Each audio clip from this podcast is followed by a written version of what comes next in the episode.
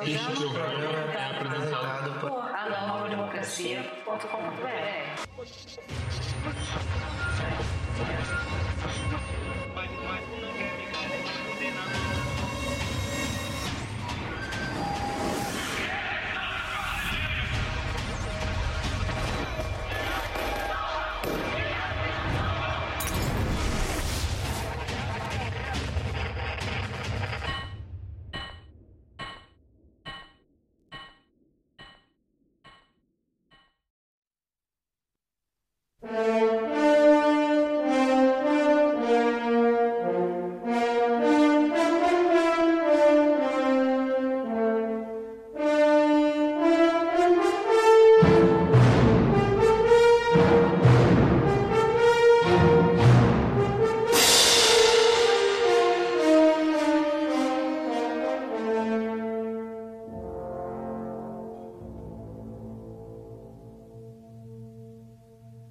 Terça-feira, dia 15 de fevereiro de 2022.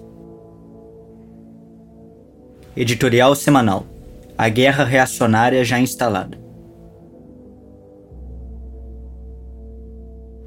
Em qualquer guerra reacionária, as forças beligerantes em ofensiva buscam conquistar territórios.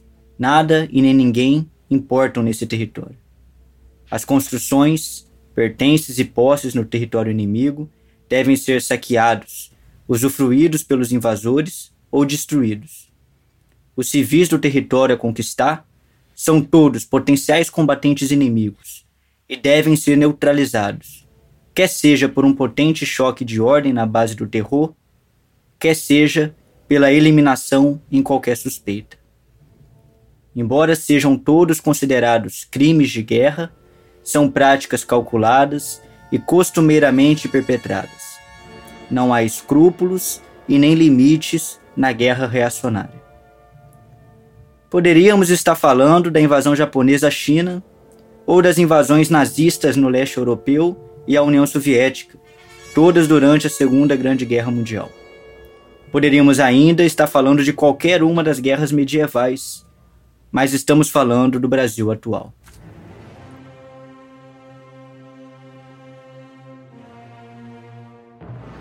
As tropas policiais do Rio de Janeiro operam dessa maneira. Qualquer favela é território inimigo a ser conquistado.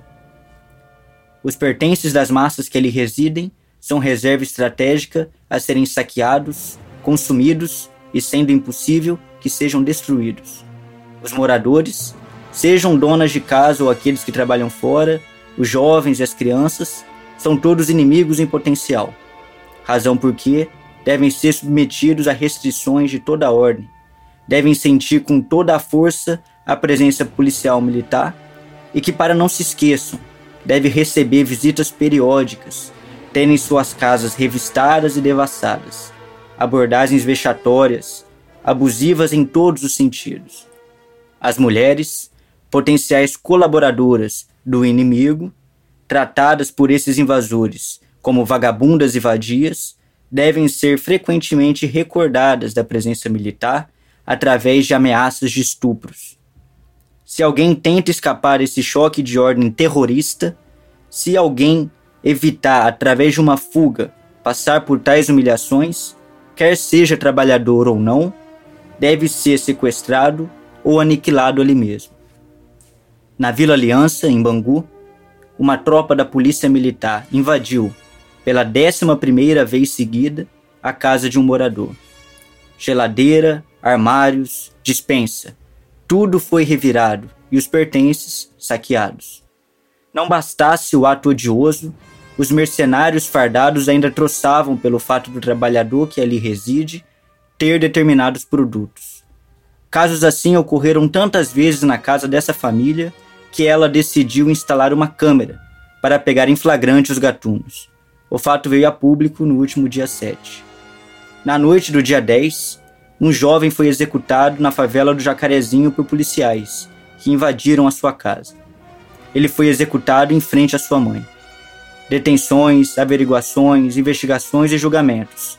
Dispositivos de uma democracia burguesa, ainda que costumeiros procedimentos viciados contra os pobres, não foram necessários no juízo dos algozes fardados.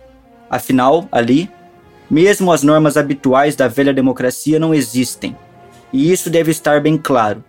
Ali existem apenas as leis da guerra reacionária, anexas e ratificadas por essa podre democracia.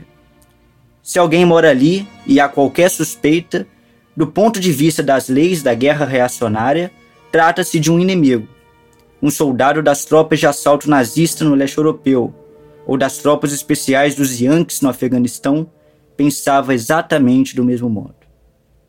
Em protesto contra esses crimes no Jacarezinho, as massas denunciaram ameaças de estupro contra mulheres, roubo e destruição de pertences dos trabalhadores e outros crimes típicos de bandos mercenários.